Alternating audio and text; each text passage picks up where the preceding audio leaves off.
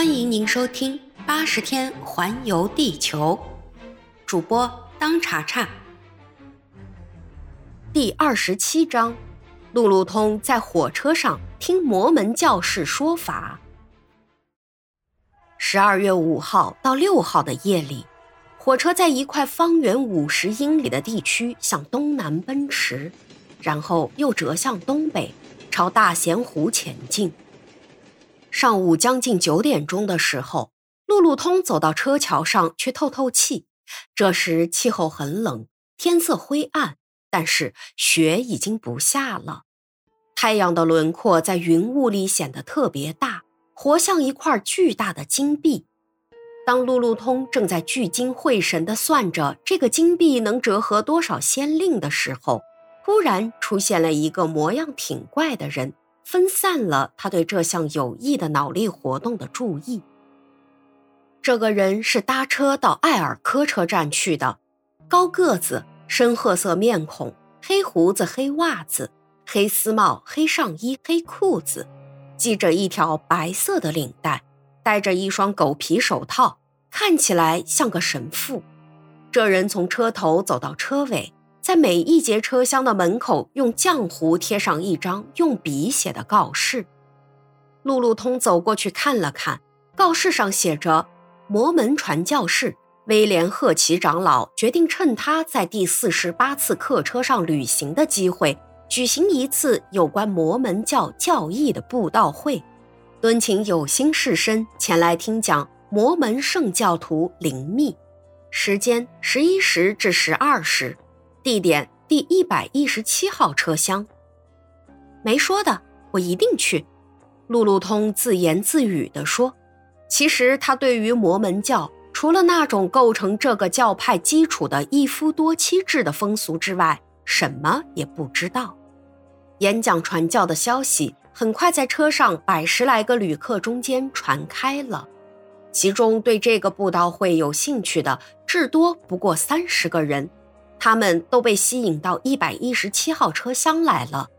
十一点钟，听众都在椅子上坐下了。路路通坐在第一排，但是他的主人和费克斯却都认为没有必要到那里去找麻烦。到了十一点钟，威廉·赫奇长老站起来开始演讲。他说话的声音相当激动，仿佛已经有人反驳了他似的。他叫着说。我告诉你们，你们听着，琼·史密斯是一位殉教者，他的兄弟西兰也是一位殉教者。美利坚合众国政府对于这些先知圣人进行了迫害，他们还要迫害另一个受难的圣教徒小布里汉。你们在座的有谁敢提出反对的意见吗？听众没有一个人愿意冒险提出反对的意见。他那天生沉静的面貌和他现在这种激愤的情绪形成了一种强烈的对比。显然，他的愤怒也是可以理解的，因为当时摩门教正在受着严重的摧残。实际上，美国政府费了九牛二虎之力，才压服了这些热爱独立的摩门教信徒。政府先以暴乱和重婚罪对小布里汉提起公诉，等到把小布里汉关进监牢之后，政府就变成了犹他州的主人，把这个州放在联合国管辖之下了。从那时起，小布里汉先知的门徒们就加倍努力展开活动，他们在等待时机采取行动的同时，不停地用演讲、宣教等方式来反对国会的决定。显然，威廉·赫奇长老随时随地都在为自己的宗教做积极的宣传，即使在火车上也不肯休息。这时，他从圣经记事的年代开始阐述摩门教的历史，他响亮的声音和有力的手势使他的叙述更加生动。他叙述了当时在以色列的约瑟部落里有一位摩门教先知。他如何把新教年史公布于世？他又如何把这新教年史传给他的儿子摩门？后来，又经过了很多世纪，这本珍贵的年史又如何经小约瑟·史密斯之手从埃及文翻译出来？小约瑟·史密斯是一个福蒙特州的一个司税官。1825年，人家才知道他是个神奇的先知。后来，他又如何在一个金光四射的森林里遇见了天使？天使又如何把真主的年史交给了小约瑟·史密斯？这时，有些人对传教士这样追溯历史不感兴趣，就离开了这节车厢走了。但是，威廉·赫奇却仍然在讲述着小史密斯如何跟他父亲两个兄弟以及他的一些门徒创立摩门圣教。这个教派不仅在美洲有教徒，并且在英国。在斯堪的维亚纳，在德国也有。这些虔诚的教徒中有许多是手工业工人，也有许多是自由职业者。他又谈到如何在俄亥俄州建立了根据地，如何用二十万美元修建了一座教堂，如何在科克兰建立一座城市。后来，史密斯又如何变成了一个出色的银行家。他又如何从一个木乃伊展览馆的看守者那里得到一本亚伯拉罕和其他有名的埃及先人的手稿本圣书？他的故事越讲越长，听的人也越来越少。现在全部只剩下不到二十个人了。但是这位长老并没有因为听众稀少而难受，他依然啰里啰嗦地详细介绍下去。史密斯在一八三七年如何破产？那些被他拖垮了的股东如何把他身上涂满了沥青，然后强迫他在羽毛上打滚？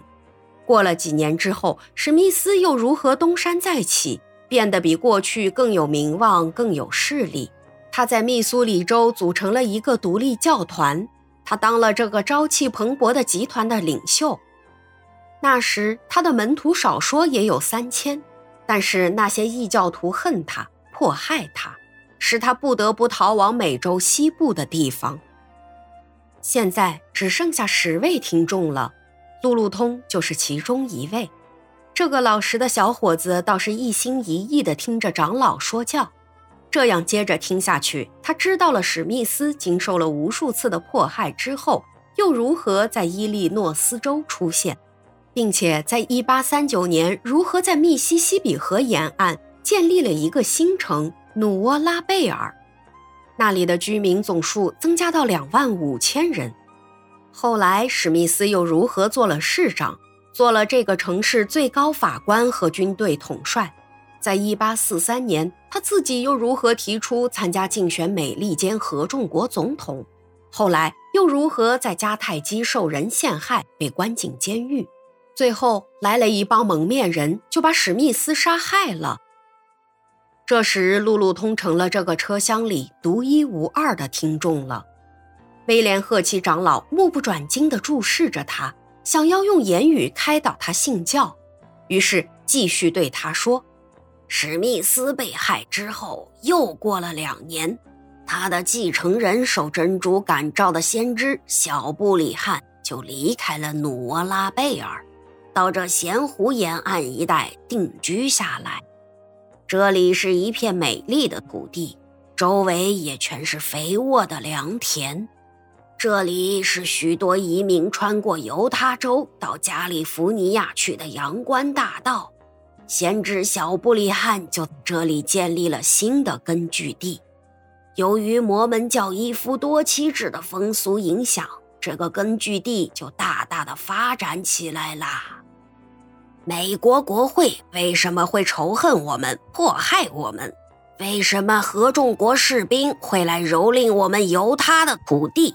为什么我们的先知小布里汉会被他们蛮不讲理的关进监狱？难道我们会在暴力面前屈服吗？绝不会！他们把我们赶出了福蒙特，赶出了伊利诺斯，赶出了俄亥俄，赶出了密苏里。赶出了犹他，但是我们还会找到一块不受约束的土地，我们还会在新的地方架起我们的帐篷。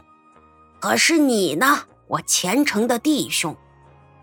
威廉赫奇长老虎视眈眈的目光直盯着他这唯一的听众说：“你愿意也在我们魔门教的旗帜下面搭起你的帐篷吗？”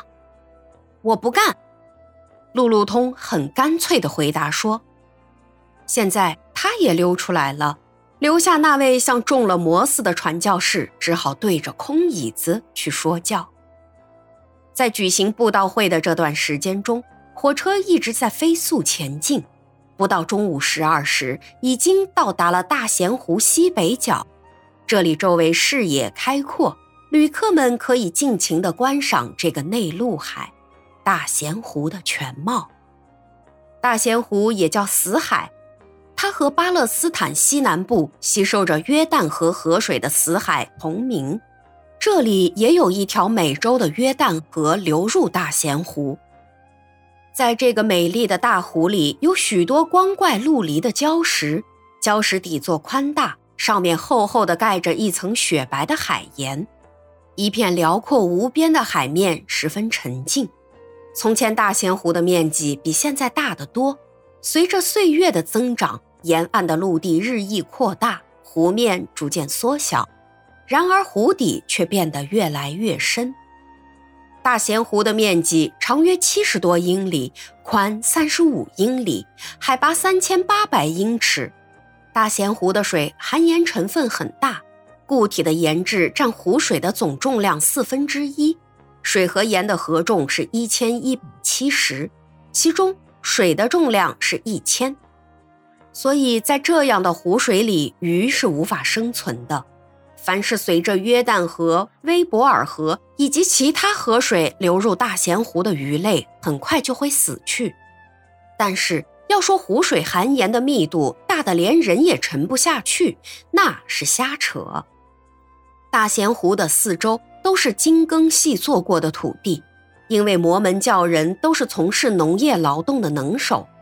如果六个月以后到这个地方来，就会看到很多饲养家畜的敞篷和牲口圈，长着麦子、玉米、高粱的田野和水草茂盛的牧场，还有到处都是野玫瑰树形成的篱笆和一丛丛的皂角树、大棘树。但是现在只见薄薄的一层白雪覆盖着整个大地。下午两点钟，旅客们在奥格登下了火车。火车要到六点钟才继续前进，因此福克先生、艾俄达夫人和他们的同伴们就有时间顺着从车站分出去的一条铁路支线向城里走去，游览一下这座完美的美国式城市。这样一次游览只需要两个小时就够了。这座城的建筑设计完全和其他美国城市一样。整个城市像一个方方正正的大棋盘，街道又长又直，街口的转角真像是维克多·雨果所形容的那样，都是忧郁悲怆的街角。这座城市的建筑师摆脱不了昂格鲁萨克逊人的建筑特点，追求线条对称。但是住在这个奇怪地方的人，在文化方面显然并没有达到像英国那样的高度。他们把一切建筑，不论城市、房屋和其他杂七杂八的东西，通通都弄成了四方块。下午三点钟，福克先生一行人在城里大街上漫步。这座城市建筑在约旦河岸和开始高低起伏的瓦萨奇山峦之间。这里教堂极少，有名的建筑物只有摩门先知祠、法院和兵工厂。此外，就是许多带着前檐和长廊的淡青色砖房，四周是花园，花园里长着皂角树、棕榈树和小红果树。城的四周围绕着一道1853年用粘土和碎石筑成的城墙。市场在城内一条主要的大街上，这条街上还有几家插着旗帜的旅店，有名的咸湖饭店就是其中之一。福克先生和他的同伴们发现，这个城里人口并不多，街上几乎没有行人。但只有当他们穿过很多用栅栏围起来的城区之后，到达了摩门教堂所在的城区时，才发现很多人，其中大多数是妇女。这表明了摩门教徒家庭组织一夫多妻的特点。但不要以为每一个摩门教男人都有几个妻子，人们可以自由决定娶一个或几个妻子，但应当说明，犹他州的女公民们特别愿意结婚，因为按照当地的宗教规矩，摩门教的神是绝对不赐福给独身女子的。看样子。这些女人生活既不舒服也不幸福。她们中间有些人显然是最有钱人家的妇女，穿着黑色绸子的胸前敞开的短袖上衣，戴着很朴素的风兜或是头巾。其他的妇女都只穿印第安人的服装。作为心甘情愿、独身主义的路路通，看到摩门教几个女人共同负起使一个男人幸福的责任。他有点吃惊。按他的逻辑来说，做这样的丈夫一定会叫苦连天。他认为，一个男人必须同时带着这么多妻子，辛辛苦苦的过日子，将来还要领着这些妻子一块儿进摩门教徒的天堂。到了天堂之后，还要跟他们永远的生活下去。在那幸福的天堂里，光荣的史密斯先知将和他们在一起。因为史密斯是那个极乐世界享有最高荣誉的人，这些事对路路通来说简直太可怕了。显然，路路通是一点儿也不打算接受摩门教先知的感召。他觉得咸湖城的妇女们投在他身上的目光，多少都带点忧郁的神色。这一点也许是出于他自己的误会。幸运的很。路路通在这座圣城待的时间并不长。四点差几分，他们已经又回到了车站，走进车厢，坐到原来的座位上。开车的汽笛响了，但是当机车的车轮开始在铁轨上滑动，就要以更快的速度前进的时候，听见有人在喊：“停一停，停一停！”正走着的火车当然没办法停住。这位叫喊的人看样子一定是个误了上车终点的摩门教徒。他上气不接下气的一路跑来，幸亏车站上既没有门又没有栅栏，他跑到铁路上就往最后那一节车的踏板上冲，接着就连滚带爬的倒在车厢里的一个椅子上喘起气来。路路通全神贯注地看完了这一场运动表演的插曲。这位犹他州居民是因为刚才跟妻子吵架才这样逃出来的。路路通知道了这件事，感到很有兴趣。他走过来拜访了这位迟到的旅客。当这位摩门教徒刚一歇过气来，路路通就很有礼貌地过去问他一个人有几位妻子。看他刚才那种拼命逃走的狼狈样子，路路通估计他最少也有二十几个妻子。一个先生，这位摩门教徒举起两只手说：“就一个已经够瘦的啦。”本集已播讲完毕，感谢您的收听。如果喜欢，欢迎您免费订阅本专辑。